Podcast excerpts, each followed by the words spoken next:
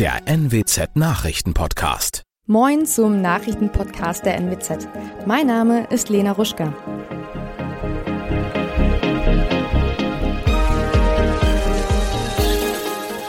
Und das sind unsere regionalen Nachrichten. Vorwürfe gegen Westersteder Abbruchunternehmer. Meyerwerft nimmt neues Geschäftsfeld ins Visier und das Gesundheitsamt prüft Impfstatus und Atteste in den Kliniken. Ausbleibende Lohnzahlungen und Missachtung der Arbeitssicherheit mit Krankenhausfolgen. Das sind nur zwei Punkte auf der langen Liste mit Vorwürfen gegen einen Abbruchunternehmer aus Westerstede. Nun packen fünf ehemalige Mitarbeiter gegen ihren Ex-Chef aus. Dabei werfen sie ihm vor, Lohnauszahlungen von mehreren tausend Euro zu verweigern. Zudem wird ihm vorgeworfen, gegen die Beachtung der Arbeitssicherheit verstoßen zu haben. So sollten die Mitarbeiter nur Schutzkleidung tragen, wenn dies auch kontrolliert wird. Sicherheitshelme gab es für die Beschäftigten nicht. Im Zusammenhang mit diesem Verstoß soll es auch zu einer Platzwunde bei einer Praktikantin gekommen sein, die im Krankenhaus genäht werden musste. Auch im Zusammenhang mit mehreren Asbestbaustellen wurde gegen den Westersteder ermittelt. Er soll die Entsorgung von krebserregenden Asbest nicht gemeldet und unsachgemäß durchgeführt haben. Auf Anfrage der Redaktion leugnete der Abbruchunternehmer in einem Schreiben, die Praktikantin zu kennen und warf einem Mitarbeiter vor, Werkzeuge im Wert von 3000 Euro unterschlagen zu haben. Direkt an unsere Zeitung gerichtet schrieb er, sollten Sie diese wilden Behauptungen veröffentlichen, muss ich leider von einer Anzeige Gebrauch machen. Wer demnächst einen schwimmenden Hotelbau oder eine Villa über die Ems fahren sieht oder eine Feuerwehrwache über die Ostsee, der darf sich nicht wundern. Die Meierwerft erweitert nun ihr Portfolio und setzt auf schwimmende Immobilien.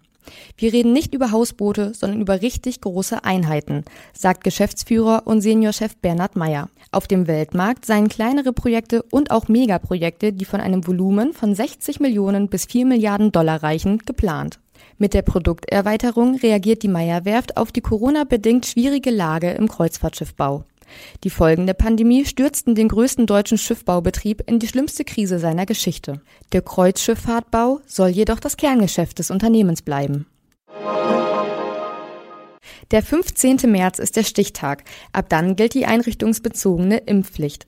Alle Beschäftigten, die im Pflege- oder Gesundheitsbereich arbeiten, müssen dann einen Nachweis über eine Corona-Schutzimpfung, die Genesung einer Infektion mit dem Coronavirus oder einer Test vorweisen, dass sie von einer Impfung ausnimmt. Die Überprüfung der Nachweise obliegt dem Gesundheitsamt der Stadt Oldenburg. Bei Nichterfüllung der Vorgaben des Bundesgesetzes kann ein Betreuungsverbot oder ein patientenferner Einsatz angeordnet werden. Zuständig für die Umsetzung ist dann der Arbeitgeber. Die drei Oldenburger Krankenhäuser hatten sich schon zum Jahresende dahingehend positioniert, dass sie der Impfpflicht gelassen entgegentreten können, weil die Impfquote beim Personal sehr hoch seien. Weder Klinikum noch evangelisches Krankenhaus oder Pius Hospital fürchteten personelle Engpässe durch nicht geimpftes Personal, das seiner Arbeit womöglich nicht mehr nachkommen dürfe. Einen Überblick, wie es beispielsweise in Pflegeheimen, in der Tagespflege oder bei ambulanten Pflegediensten aussieht, hat das Gesundheitsamt nicht. Das waren unsere Nachrichten aus der Region. Weitere aktuelle News aus dem Nordwesten finden Sie wie immer auf NWZ Online. Aktuelles aus Deutschland und der Welt hören Sie nun von unseren Kollegen aus Berlin.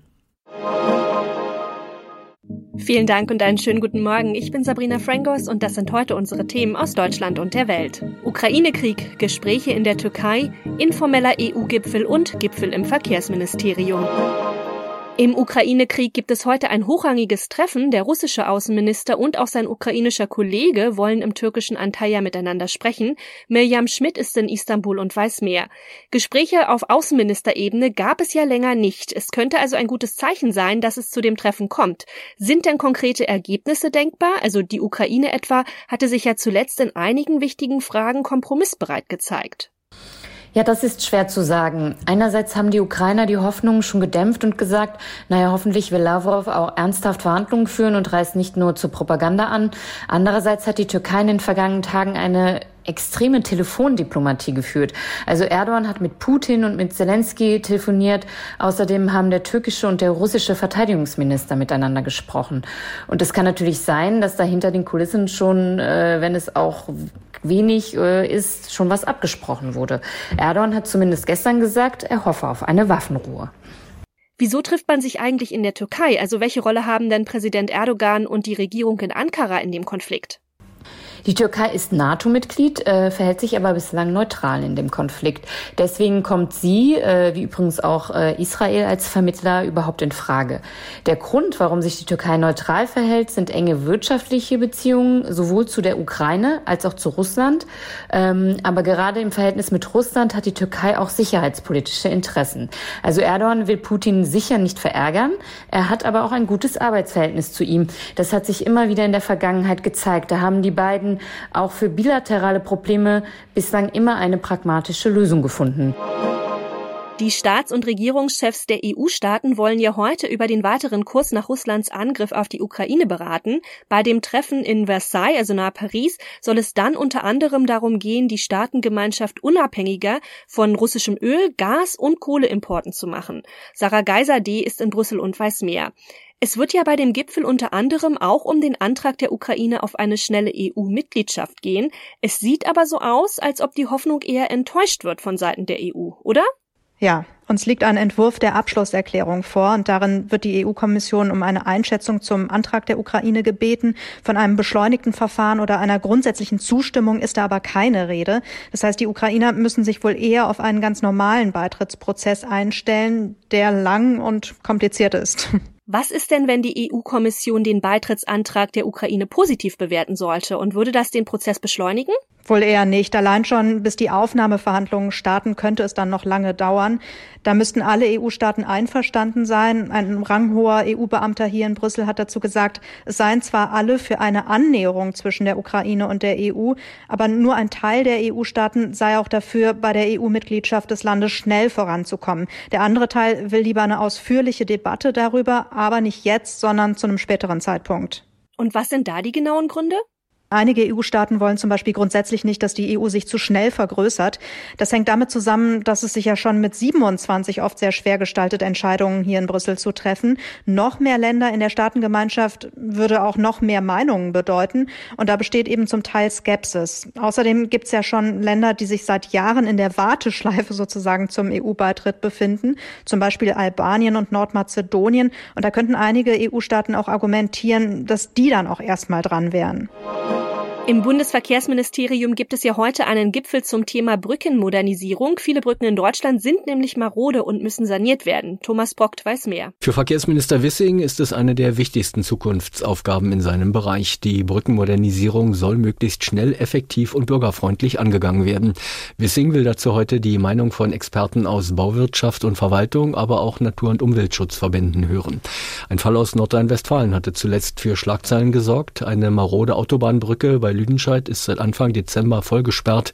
Eine zentrale Verkehrsroute von Dortmund nach Hessen und weiter nach Bayern ist damit unterbrochen. In unserem Tipp des Tages dreht sich heute alles um Nächstenliebe. Tausende Menschen aus der Ukraine kommen mittlerweile täglich in Deutschland an und es werden auch immer mehr. Sie kommen aus dem Krieg und haben ja meist alles verloren. Da gibt es natürlich auch große Empathie und viele, die helfen wollen. Doch was muss man eigentlich bei der Aufnahme von Kriegsflüchtlingen beachten? Thomas Thonfeld hat sich informiert. Thema Spenden, was sollte man da am besten tun? Ja, am wichtigsten ist, man sollte wirklich nur das spenden, was aktuell auch tatsächlich gebraucht wird. Also nicht einfach Kleidersäcke füllen und losmarschieren, sondern Organisationen wie zum Beispiel die Spendenbrücke anrufen oder anschreiben und fragen. Zurzeit fehlt es vor allem an Hygiene- und Babyartikeln, an haltbaren Lebensmitteln. Decken, Schlafsäcke werden gebraucht, aber auch Powerbanks und Stirnlampen zum Beispiel. Und Geld hilft natürlich immer. Gesucht werden auch freiwillige Helfer bei den Spendensammelstellen zum Beispiel, Leute, die fahren können. Und gut ist natürlich auch, wenn man ukrainisch oder russisch spricht. Wenn man nun bereit ist, Flüchtlinge in der eigenen Wohnung aufzunehmen, was gibt es denn da zu beachten? Am besten ist es immer, sich erstmal zu informieren, was zu beachten ist. Das geht zum Beispiel bei Hilfsorganisationen oder auch bei einer Plattform, wie zum Beispiel Unterkunft Ukraine von der Caritas. Da findet man alles Notwendige, auch bei welchen offiziellen Stellen man sich melden kann oder muss. Eine Erstausstattung mit Hygieneartikeln, Kleidung und Essen, die gibt's in der Regel über die Hilfsorganisationen. Und wer Flüchtlinge bei sich in der Wohnung aufnimmt, der kann das die ersten zwei Monate so machen. Erst wenn es länger dauert, dann muss man den Vermieter informieren. Wie sieht es mit Versicherungen und Anträgen bei Behörden aus? Ja, Flüchtlinge aus der Ukraine, die sind natürlich nicht in Deutschland krankenversichert, aber sie werden selbstverständlich beim Arzt oder auch im Krankenhaus behandelt, wenn das nötig ist. Ukrainische Staatsbürger, die müssen hier auch keinen Asylantrag stellen, sondern sie erhalten laut EU automatisch vorübergehenden Schutz. Der gilt für ein Jahr und kann auf bis zu drei Jahre verlängert werden. Erhalten die Kriegsflüchtlinge eigentlich auch psychologische Unterstützung und wie sollte man sich selbst verhalten im Umgang mit Kriegsflüchtlingen? Ja, viele von ihnen, die haben ja Schreckliches erlebt und mussten vielleicht auch Familienangehörige zurücklassen. Und ein Verein, der schon länger Erfahrungen mit Flüchtlingen hat, der empfiehlt zum Beispiel, die Menschen nicht aktiv auf ihre Erlebnisse anzusprechen. Aber wenn jemand von sich aus erzählt, dann ist es natürlich wichtig zuzuhören. Geflüchtete haben übrigens Anspruch auf psychosoziale Betreuung, genauso wie auf medizinische Hilfe und Informationen dazu, die gibt's auf den Webseiten der örtlichen Verwaltungen oder bei den Hilfsorganisationen wie auch Diakonie oder Caritas. Und das noch, da will man als Hollywood-Regisseur einfach nur diskret eine größere Summe Bargeld abheben und wird gleich für einen Bankräuber gehalten. Genau das ist dem US-Regisseur Ryan Coogler beim Besuch einer Bank in Atlanta im US-Staat Georgia passiert. Der Regisseur hielt sich im Januar zu Dreharbeiten für die Fortsetzung seines Films Black Panther in Atlanta auf und wollte an einem Bankschalter eine Summe von 12.000 US-Dollar von seinem Konto abheben. Ja, mit einer handschriftlichen Notiz bat er also die Bankangestellte darum, ganz diskret vorzugehen und die Scheine unauffällig zu zählen. Das deutete die Kassiererin dann fälschlicherweise als Raubversuch. Die Polizei kam, Handschellen klickten Kugler und zwei Begleiter, die vor dem Gebäude in einem Auto warteten, wurden in Gewahrsam genommen. Ja, nachdem sich die Männer ausweisen konnten, wurden sie aber wieder freigelassen und die Bank, die hat sich natürlich später beim Regisseur entschuldigt. Was für ein Missverständnis, aber vielleicht kann er das ja auch einfach als Inspiration für seinen nächsten Film nutzen. Wer weiß. Das war's von mir. Ich bin Sabrina Frangos und ich wünsche Ihnen noch einen schönen Tag. Bis morgen.